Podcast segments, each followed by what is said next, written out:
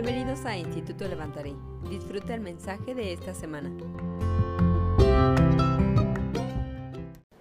Hola. ¿Qué te parece que antes de empezar simplemente disfrutamos la presencia del Espíritu Santo un poco más? ¿Va? Hay veces que es más tangible que otras. Pero siento que antes de empezar deberíamos simplemente pausar un momento en su presencia. Detenernos y dejar que nos hable y dejar que nos ame y nosotros amarlo a Él y Él a nosotros. ¿Les parece? Entonces ahí donde estás simplemente empieza a disfrutar de la presencia del Espíritu Santo, empieza a disfrutar de la presencia de Dios. Y pon tus pensamientos, afectos, simplemente en Él. No en lo que pasa alrededor, simplemente en Él. Espíritu Santo, eres bienvenido. Espíritu Santo, te amamos. Jesús, te amamos. Padre, te amamos. Padre, haz de este lugar tu lugar de habitación. Queremos honrarte a ti más de lo que honramos el tiempo, más de lo que honramos el proceso, el itinerario. Queremos honrarte a ti. Porque solo se trata de ti, Jesús, solo se trata de tu presencia. Te amamos. Y haz lo que quieras hacer hoy. Haz lo que necesites hacer. Padre, que los ojos vean y los oídos oigan. Y hablamos entendimiento sobrenatural de las cosas. Para que la semilla que caiga hoy crezca, que sea regada con tu espíritu y crezca. Te bendecimos y en tu nombre oramos, Jesús. Amén. Vamos a Juan 16, 33. Si Juan 16, 33 dice algo así, dice, estas cosas les he hablado para que en mí tengan paz. En el mundo tendrán aflicción, pero confíen, yo he vencido al mundo. Lo que vamos a hablar hoy se llama destinados para ganar. Pero antes de llegar al punto que necesito hacer, tengo que llevarte a unos puntos anteriores que necesito que entiendas para que podamos llegar a ese punto. Entonces, pueden hacer eso conmigo.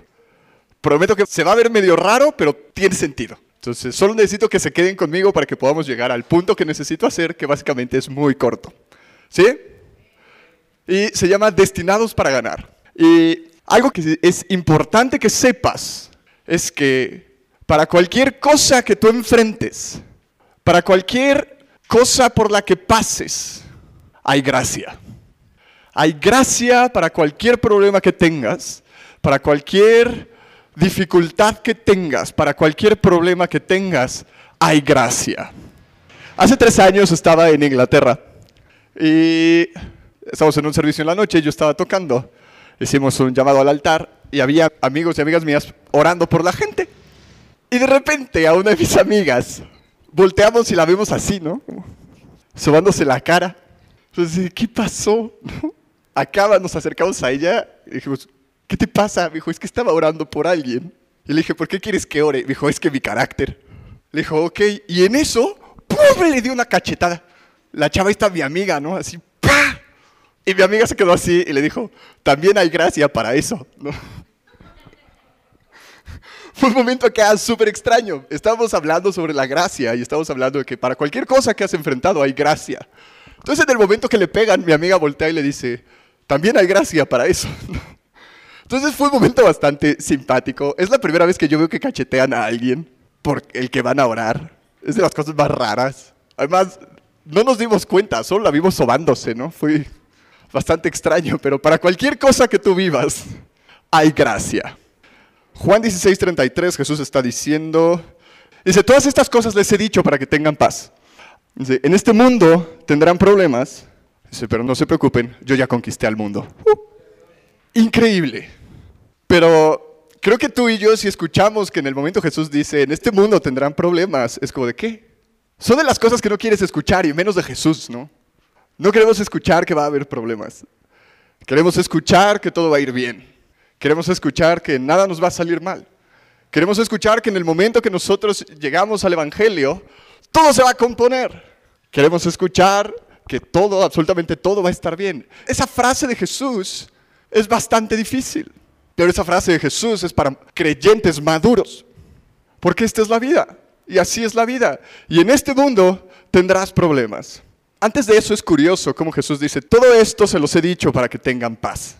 Esto no es parte de mi punto, pero creo que vale la pena mencionarlo. ¿Les ha pasado que reciben una palabra profética y en el momento que tú la recibes dices, ¡ah! Ya la hice. todo va a estar bien, no va a haber ningún problema. Cinco minutos después se te viene el mundo encima. ¿No les ha pasado? Y es como de, ¿qué pasó? Que si Dios dijo que me iba a bendecir. Y empiezas a cuestionar muchísimas cosas. Y es como, ok, tal vez el de la profecía no se la sabe chido. O dices, no, no, tal vez no era Dios. O empiezas a decir, ah, ¿qué, o sea, ¿qué está pasando? Hace unas semanas tuve un sueño bastante raro. Estaba en el sueño, había una conferencia en la iglesia, habíamos remodelado todo. Y de repente se acercaba este, alguien súper profético y en el sueño me decía, dice el Señor que te vas a casar. ¿Y qué creen que hice? Me reí en el sueño. Y así, y así no. Y me volvían a decir en el sueño, dice el Señor que te vas a casar. ¿Y qué creen que hice? Me volví a reír, ¿no? Y le dije, no. Dije, no hay manera. Desperté y me quedé pensando, ¿qué onda con el sueño? No, o sea, porque el sueño decía, no, o sea, no, no, o sea, no hay nada, no. O sea, es como le explico al Espíritu Santo que no. ¿Les ha pasado eso? Que vienen, te dicen algo y tú así de, pues sí, sea muy de Dios, pero, pero yo no veo cómo le vamos a hacer. Entonces, eso dije en el sueño, me despierto y vuelvo a decir lo mismo, exactamente lo mismo. Y así o sea, pues chida tu intención, pero, pero pues no, no, no, no. Y me quedé pensando, y eso me llevó a estudiar sobre sueños, sobre palabras proféticas. Y esto que Jesús está haciendo es súper curioso, es como lo que me pasó en el sueño. Semanas después de este sueño, ¿qué creen que me pasó? Empecé con una crisis existencial. Es claro, ya estoy bien grande. Y empecé a cuestionar muchísimas cosas. Y en ese momento entendí el sueño. El sueño no estaba diciendo que algo fuera a cambiar inmediatamente, estaba hablando esperanza para la situación que iba a vivir. Y es totalmente diferente. Estaba, Jesús me estaba dando la palabra que yo necesitaba para poder permanecer en el momento de dificultad y es exactamente lo que Jesús hace en esta parte. Jesús habla de cómo el Espíritu Santo va a estar con ellos. Les dice, me tengo que ir, es necesario para mí irme, porque si no me voy, el consolador no va a venir. Y les empieza a hablar. Y dice, y van a estar tristes, pero después van a estar felices me van a dejar de ver y tiempo después me van a volver a ver. Dice, en una forma diferente. los discípulos así de, ¿qué? ¿Si forma diferente? ¿Qué? Y Jesús les explica y Jesús termina esto diciendo, y todo esto se los digo para que tengan en mi paz. Y muchas veces queremos de, ok, si quieres que tenga paz, mejor dime exactamente qué va a pasar. Y si quieres que tenga más paz, ahorrémonos los problemas, Jesucito. Y tenemos paz. Pero Jesús dice, todo esto se los estoy diciendo para que ustedes tengan paz. Muchas veces fallamos en interpretar las palabras proféticas porque creemos que va a haber un cambio inmediato en la situación. Pero muchas veces las palabras proféticas es, la palabra viene para que podamos pasar el tiempo de dificultad para llegar a lo que Jesús ya vio desde antes. Muchas veces empezamos a cuestionar lo que pasa y es, pero ¿por qué si me dijeron esto? ¿Por qué las cosas se complicaron? No sé, pasa. O sea, me encantaría tener una súper respuesta teológica de, no, sí, porque no sé. Y esa es mi respuesta. No sé. Lo que sé es que si Jesús dijo algo, es la palabra que tú necesitas para caminar ese transcurso y llegar a lo que necesitabas desde antes, a lo que Jesús había visto desde antes. Y es lo que Jesús está haciendo aquí. Jesús les está diciendo, todo esto ya se los dije para que tengan paz. Y después dice, pero en este mundo van a tener problemas, en este mundo van a tener aflicciones, en este, en este mundo van a tener tribulaciones dice, pero no se preocupen, yo ya conquisté al mundo. Eso es gracia. Y el concepto que te necesito hablar y necesito que me entiendas es el concepto de gracia para poder llegar al punto que necesito hacer. ¿Ya te diste cuenta que Jesús dijo, yo ya conquisté al mundo? Que en ningún momento Jesús dijo, yo voy a conquistar al mundo. Antes, los versículos anteriores, Jesús dijo, dijo, me van a dejar de ver, pero después me van a volver a ver en otra forma. Pero en este Jesús está diciendo, no se preocupen, yo ya conquisté al mundo. Pero tú y yo entendemos que se conquista al mundo en donde? En la muerte y en la resurrección de Jesús. ¿Por qué Jesús, antes de morir, les dice, yo ya conquisté al mundo, si claramente no había estado en la cruz?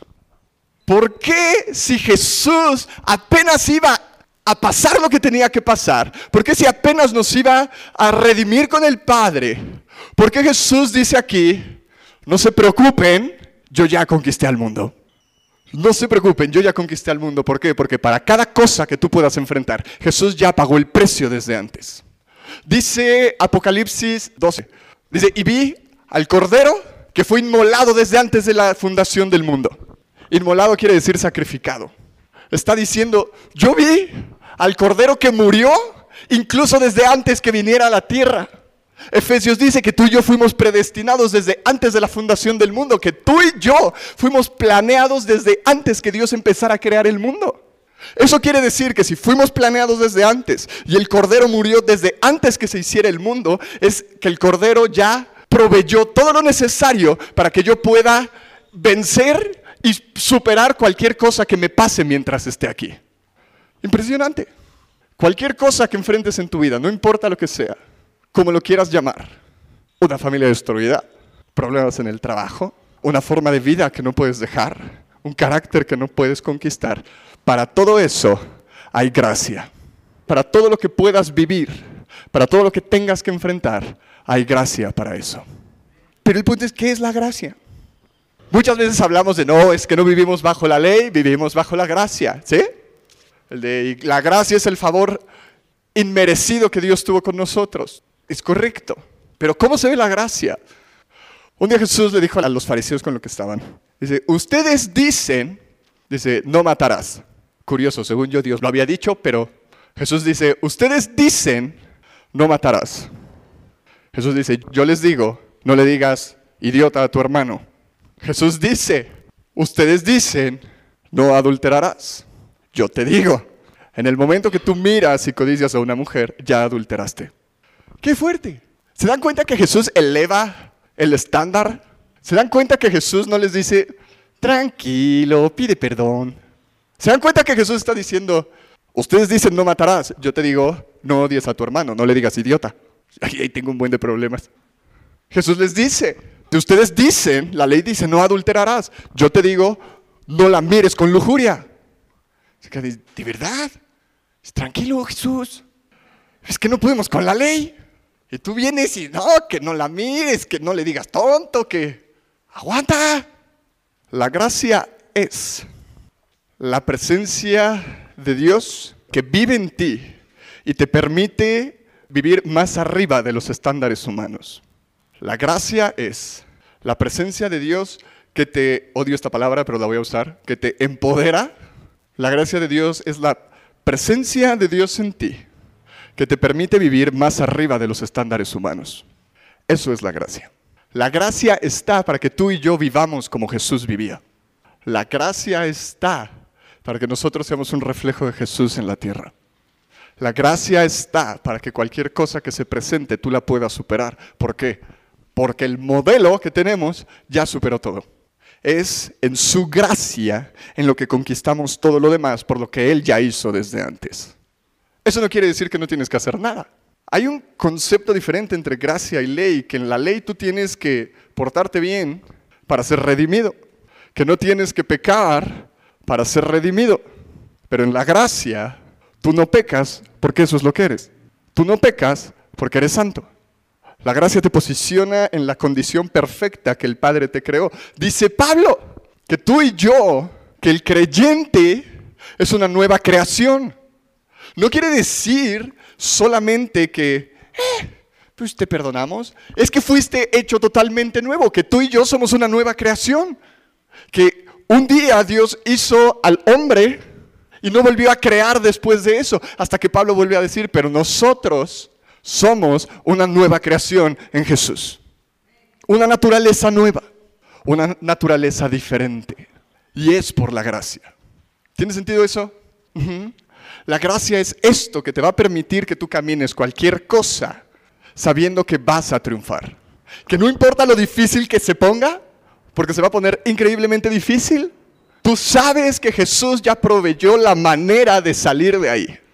No importa lo que tengas que vivir, Jesús ya proveyó la manera para ti, para que lo puedas pasar. ¿Cómo se llame? Cualquier cosa que sea, Jesús ya proveyó la manera. Y vamos a la historia de David y Goliat, que es 1 Samuel 17. Y me gustaría hablar un poco diferente de esta historia.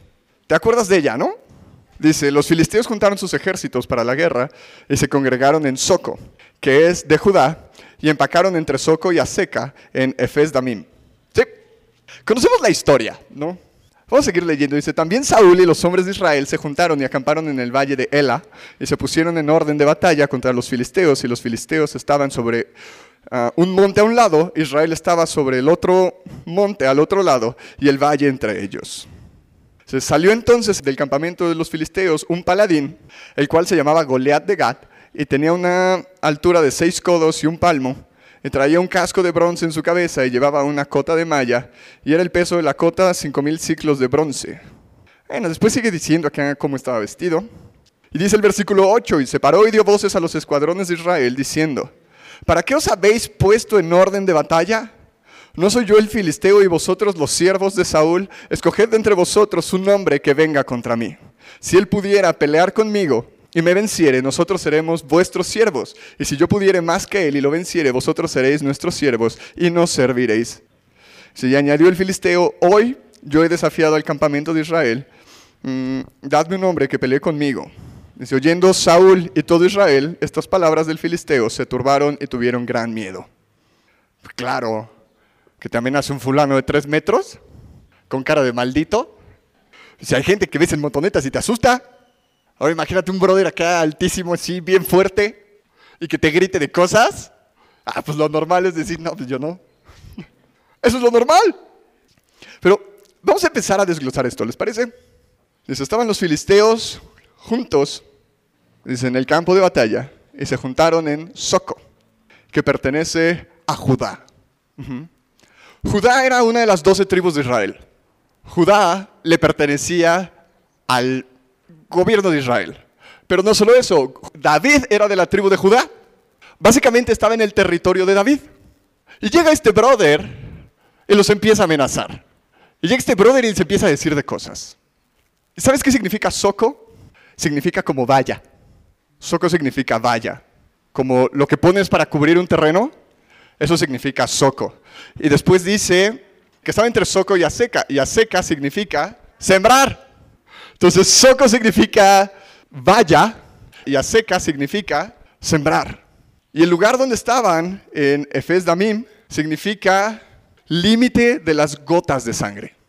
Entonces vemos que los filisteos llegan a un lugar que claramente no era de ellos, que por el nombre se supone que tenía que ser un lugar resguardado, y ya llegaron a pelearles. ¿Te ha pasado eso? Que tú crees que estás en un lugar donde tenías que estar y que no te iba a pasar nada, y de repente, boom, llega Satanás y se te viene la night. ¿Te ha pasado que dices, no, yo ya estoy aquí? Chido. Y estás muy feliz y de repente la cosa se empieza a complicar. Y lo único que piensas es, pero es el lugar donde yo estaba seguro. Es, este es el lugar donde nada me iba a pasar. Era el lugar que estaba vallado, el lugar que tenía una cerca, pero están exactamente entre quedarse quietos y defenderse pero el lugar donde tenían que empezar a cosechar para empezar a producir. Y es como si les hubiera llegado a quitar absolutamente todo. No podían sembrar, pero tampoco podían hacerse bolita y que les pegaran. Y lo más curioso es que estaba en Efes Damim, que es los límites de las gotas de sangre. Todo indica que los filisteos no podían estar ahí. Todo indica que estaban en un lugar que no les pertenecía. Y no solo eso, sacaron a un brother increíblemente alto, increíblemente fuerte, que no era su primera pelea. Ahí dice paladín, pero hay otras versiones que es un campeón. ¿Vieron la película de Troya? ¿Ubican cuando sale este Aquiles y solo pide a uno para pelearse? Básicamente es eso. Aquiles era el campeón de los griegos. Entonces Aquiles salía a pelear contra el mejor de todos los demás. Era como de, mira, ¿Vamos a evitarnos tanta muerte? Vamos a agarrarnos a golpes, uno a uno. El que gane, ganó. No hay nada más que hacer. Es como un chinchampú.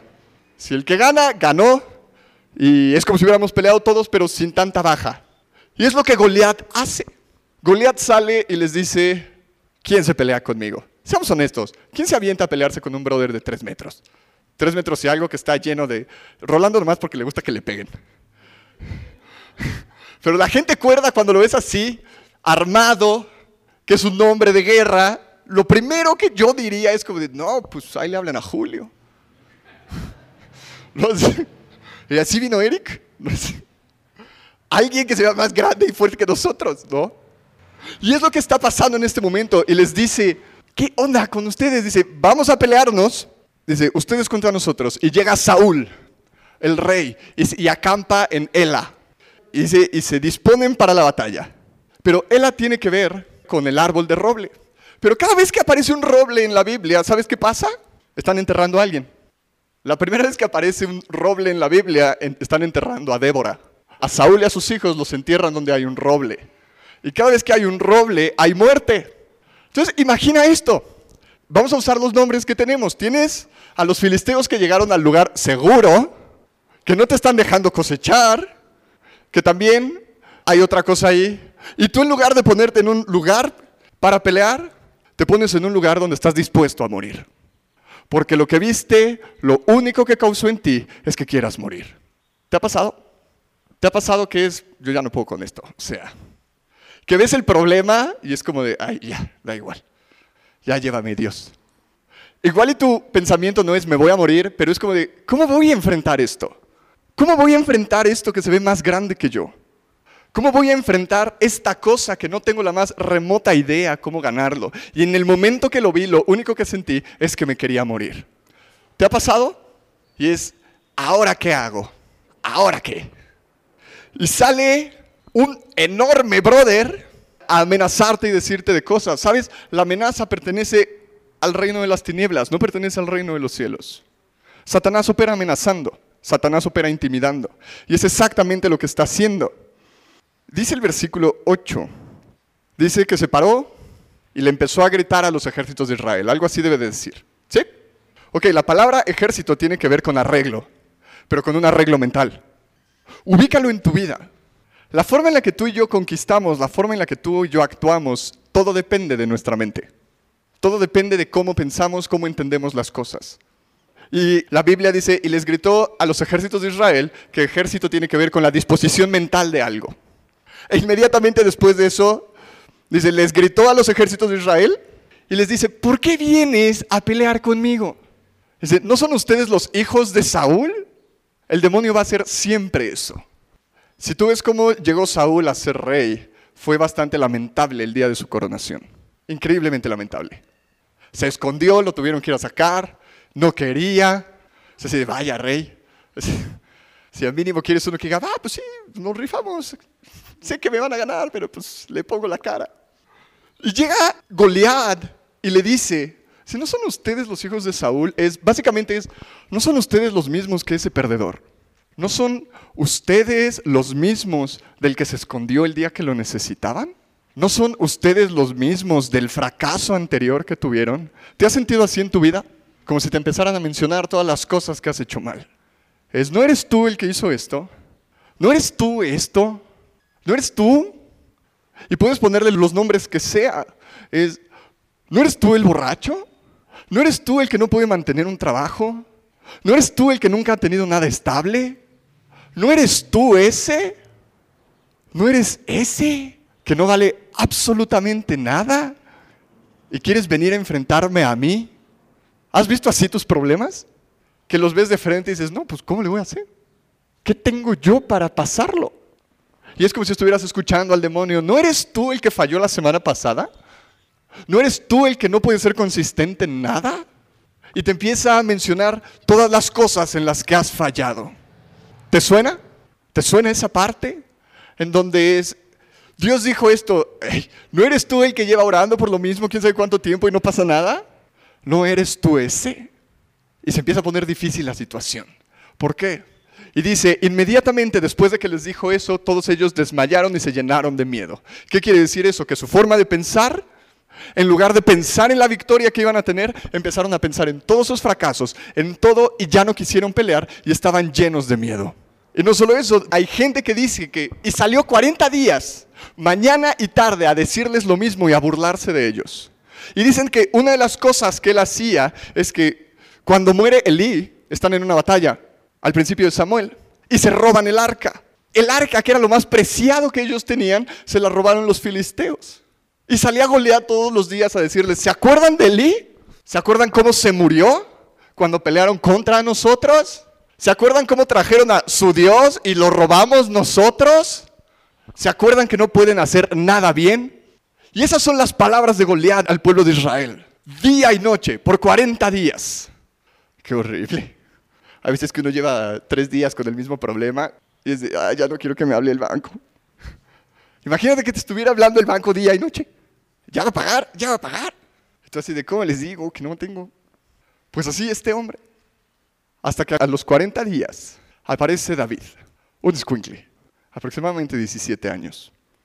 Pero quiero darle un giro a la historia aquí. ¿Podemos? No te voy a decir que tú eres como David. De hecho, tú y yo esta vez vamos a ser el pueblo de Israel, llenos de miedo de las cosas que están enfrente de nosotros. Algo curioso, Goliat tenía hijos, nunca había peleado. Había peleado, pero nunca lo habían traído contra ellos.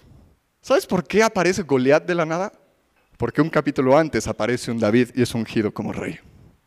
Y la unción de David despertó al Goliat de los filisteos. Hay veces que la promesa de Dios en tu vida inmediatamente va a traer más problemas a ti. Pero cuando suben los problemas, sube el nivel de protección que tú tienes. Sube la gracia que tú tienes para enfrentar ese problema. La gracia que tú tienes en una temporada no es la misma gracia que necesitas para la siguiente temporada. La gracia con la que tú viviste esta temporada no quiere decir que te va a funcionar con tus problemas de tu siguiente temporada. Si sigues pensando aquí, vas a tener un problema.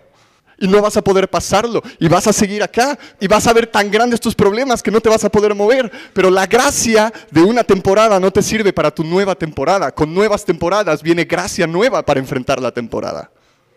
Necesitas entender la temporada en la que estás y lo que Dios te ha dado para poder conquistarlo. Éxodo 14, versículos 13. Está Moisés, salieron, si quieres no vayas, te lo voy a decir. Llegan al mar, el pueblo de Israel, y Moisés voltea y les dice, tranquilos, dice, estar tranquilos y vean la salvación de Dios. Padrísimo. ¿Les ha pasado que por lo- luego tienes como un 80% bien de la palabra que Dios te dio?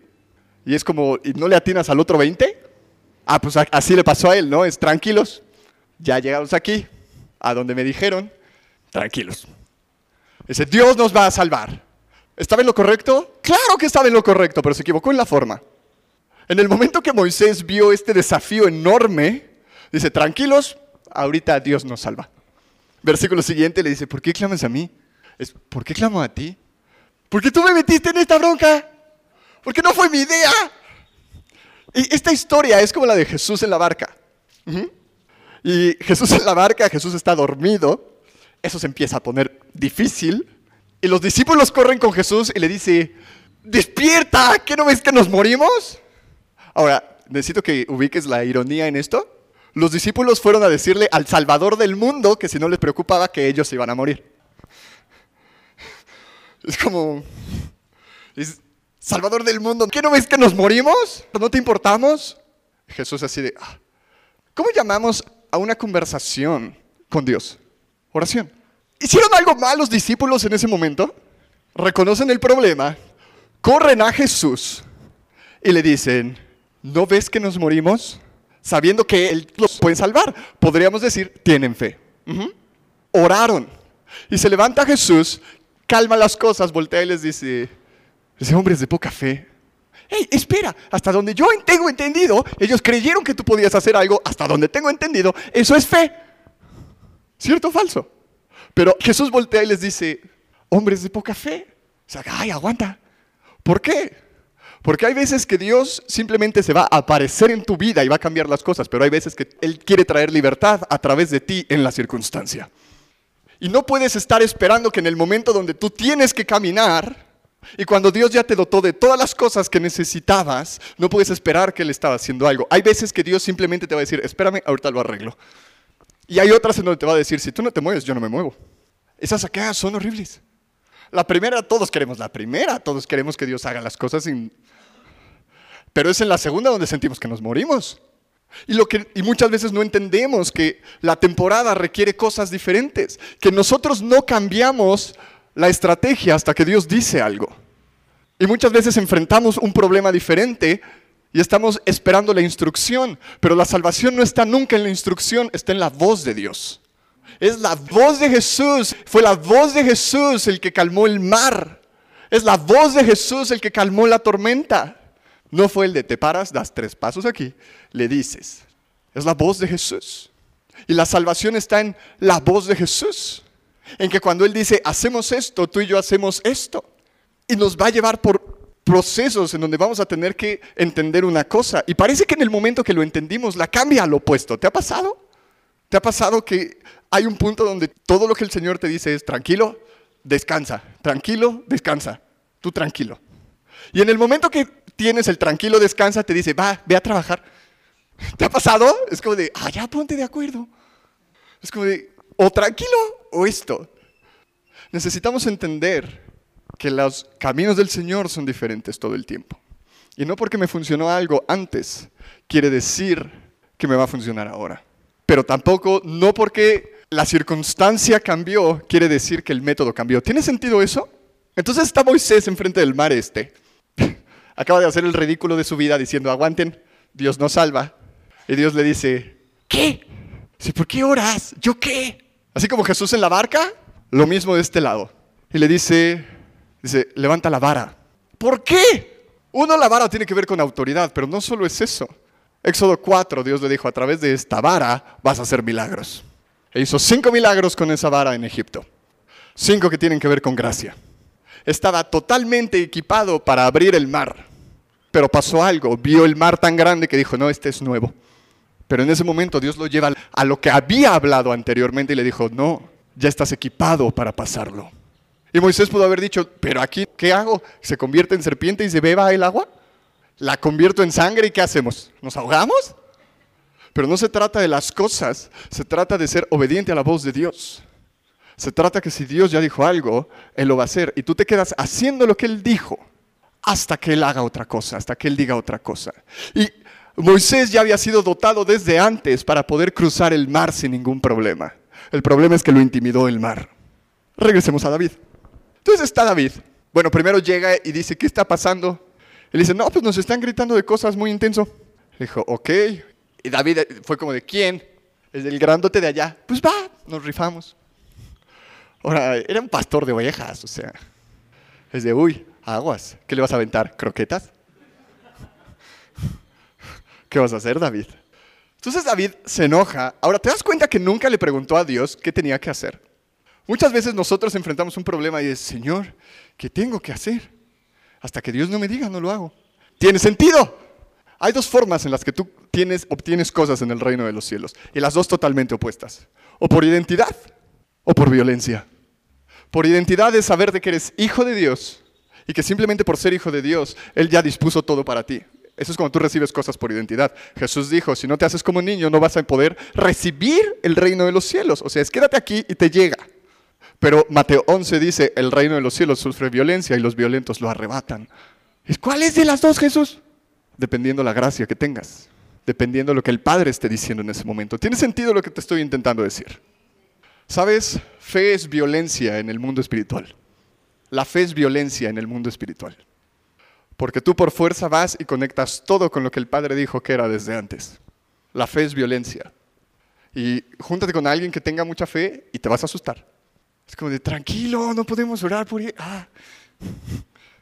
La fe es violencia en el reino espiritual. Entonces llega David, lo ve y dice, ¿quién es? Es el grandote, va. Y le dice a Saúl, yo lo hago. Y Saúl le dice, bueno, imagínate qué mentalidad del rey, ¿no? Es un escuincle de 17 años que nunca ha peleado, que todo el reino está en peligro y te dice, yo me peleo con este grandote y lo ves y dices, pues va. O sea, no tienes ninguna esperanza de ganar, ¿no? Es como de, eh, pues ¿qué hago? Es mínimo que digan que lo intentamos, ¿no? Además, todavía David pregunta, ¿y qué le dan al que gane? Se aguanta. David dice, ¿qué le dan al que gane? Eh, se casa con la hija del rey y no paga impuestos. ¿Va? ¿Cuál? Eh, la primera, va chido, me rifo. ¿Qué le pasa? Hay una línea muy delgada entre la valentía y la estupidez. Dependiendo del resultado es en dónde estabas. Si te salió bien, fuiste valiente, si no. Y ahí va David y se para. Y en eso Saúl le da su armadura. Dice, tú póntela, es la más chida que tenemos, vas. Y David así, no, ¿sabes? Creo que medio me baila. No me siento cómodo. Eh, ¿Con qué vas a pelear entonces? Así. ¿Es qué? ¿Es qué? Dice, sí, así me rifo. Dice, solo necesito cinco piedras. Oye, ¿te imaginas la cara de Saúl cuando le estaba contando su plan? Así como cinco piedras. Para matar a este que trae un casco. Dice, tranquilo, niño. Dice, necesito cinco piedras. Dice, ¿qué más? Dice, necesito mi onda para aventársela bien duro. Dice, no va a ser que no la llegue con la mano. Dice, ah, sí, claro. Agarra su onda, va al río a buscar las cinco piedras y toma cinco piedras lisas. Las guarda y se pone enfrente de Goliat. Y llega con su vara de pastor. Y Goliat lo ve y le dice, tú, tú. O sea, y además eres bonito, tú. Dice, soy un hombre de guerra, ¿tú qué? Y le dice David, tú insultaste al Dios de Israel y a los ejércitos del Dios de Israel y hoy te voy a matar. David significa amado. El libro de Cantares, cada vez que se refiere a Jesús, se refiere como el amado. ¿Qué tal que David en lugar de ser una figura de nosotros, es una figura de Jesús? ¿Qué tal que en lugar de tú y yo entender que tenemos que ir a agarrarnos a golpes así, entendemos algo? Que cuando las tinieblas sacaron a su campeón, el cielo sacó al campeón del cielo. Y se paró y le dijo, tú no te ves como este mundo. Dijo, pero ahorita ves. Dijo, ¿y vienes a mí con un palo? ¿Sabes qué tenía este callado, esta vara? ¿Ya te diste cuenta que David también llegó con una vara como la tenía Moisés? Que con una vara Moisés hizo cinco milagros y David llegó con una para pelearse. La vara de los pastores traían inscripciones de todas las cosas que Dios había hecho en esa familia. Entonces mientras Goliat le decía, los hijos de Saúl, David volteó y vio la vara y le dijo, los hijos de Jehová, perro. En el momento que Saúl le quiso decir, tu identidad es esta perdedora, le dijo, yo no soy el hijo de este Saúl, soy el hijo de Jehová. Y le dijo, ¿te acuerdas cómo te robamos el arca? Y le dijo, David, sí, pero con una vara abrieron el mar, con una vara convirtieron el agua en sangre, con una vara salieron eh, ranas, con una vara salieron moscas y atormentaron al pueblo de Egipto. Con una vara abrimos el mar, con una vara cruzamos el Jordán. Este es el Dios en el que creo, esta es mi identidad, no Saúl.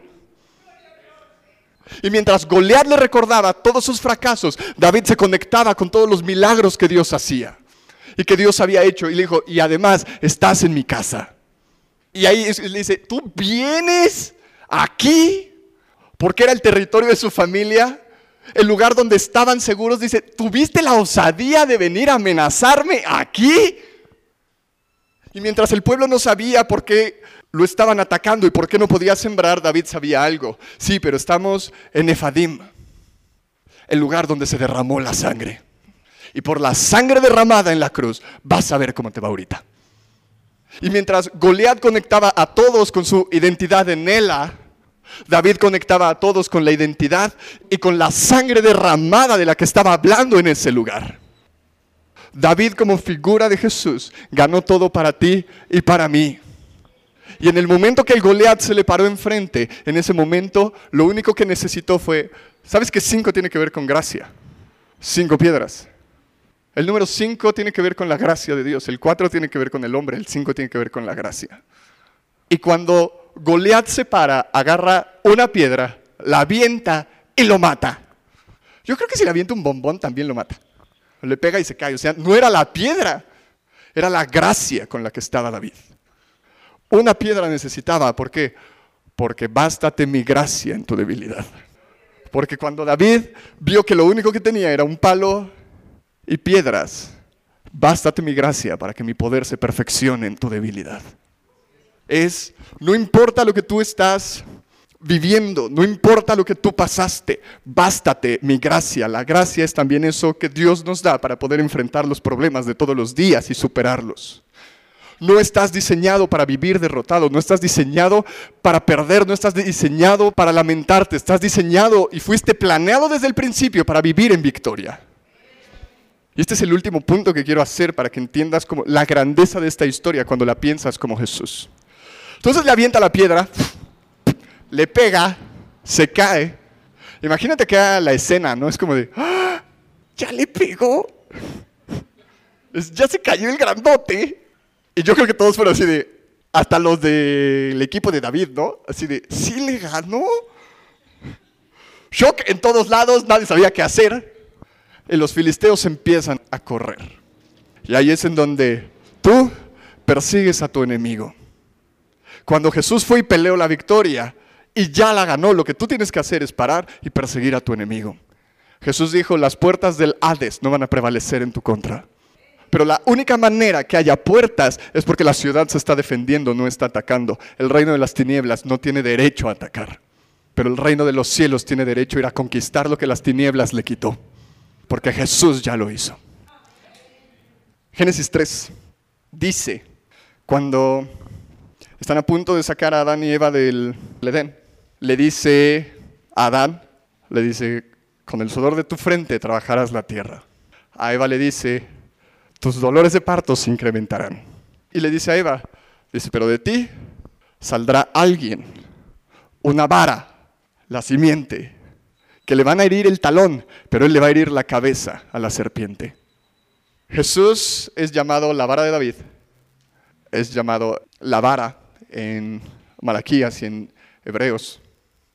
Dice, de ti va a salir la vara. Dice, y cuando le hieran el pie, él le va a herir la cabeza. Entonces tenemos esta figura de David peleando, figura de David como Jesús, ¿sí? Avienta la piedra, solo es gracia. Cae y el angelito, ¿sabes qué hace? Le saca la espada al, al brother este y le corta la cabeza. Goliat no muere de la piedra acá. Muere porque David le corta la cabeza con su propia espada. Y en lo que todos los perseguían, David agarra la cabeza y va y la entierra. Vamos a esa parte. de Samuel 17:54. Dice, y David tomó la cabeza del filisteo y la trajo a Jerusalén. Dato curioso, Jerusalén no existía. Cuando David toma la cabeza de Goliat y la lleva a Jerusalén, Jerusalén no existe la baila en tierra en un monte. Pasan miles de años y el Cordero de Dios tiene que morir un día en el monte llamado la calavera. Porque no solo es la forma en la que pinta, sino dicen que ahí estaba enterrada la cabeza de Goliat. Cuando Satanás planeó todo para destruirlos, apareció Jesús y la gracia para cumplir lo que estaba escrito desde la creación. Y fue y la enterró en este monte, en un monte en donde le hirieron los pies pero la cruz se sostuvo sobre la cabeza del enemigo. Desde antes que el mal fuera planeado, Dios ya tenía una manera de que había resuelto absolutamente todo. Ya había gracia desde antes. Y lo único que hizo Jesús fue confirmar la gracia que ya estaba. Hay gracia para cualquier cosa en tu vida. Hay gracia para cualquier problema de tu vida. Hay gracia, no importa lo que sea, de verdad, no importa lo que sea. Hay gracia para eso. Hay la manera de conquistarlo. Hay el perdón necesario. Hay los recursos necesarios para que conquistes cualquier cosa que el demonio ponga enfrente de ti. Por eso Jesús dice, si en este mundo van a tener problemas, tranquilos, ya lo solucioné. Y era solo en la cruz donde tenía que confirmar que tú le vas a herir el pie pero Él te va a herir la cabeza. Vamos a orar. Gracias Jesús por tu amor, gracias Jesús por tu misericordia, gracias Jesús por amarnos de la manera que nos amas. Gracias porque hay gracia para todo. Porque para cualquier obstáculo, para cualquier tribulación de nuestra vida, hay gracia para eso. Te amamos. Y Espíritu Santo, enséñanos a partir de tu gracia, a vivir en ella y de ahí simplemente extendernos hacia afuera. Gracias, gracias por la victoria de la cruz. Gracias porque desde antes de planearme, ya habías planeado la solución a todos mis problemas y ya habías dado una respuesta desde antes. Gracias, Señor. Amén.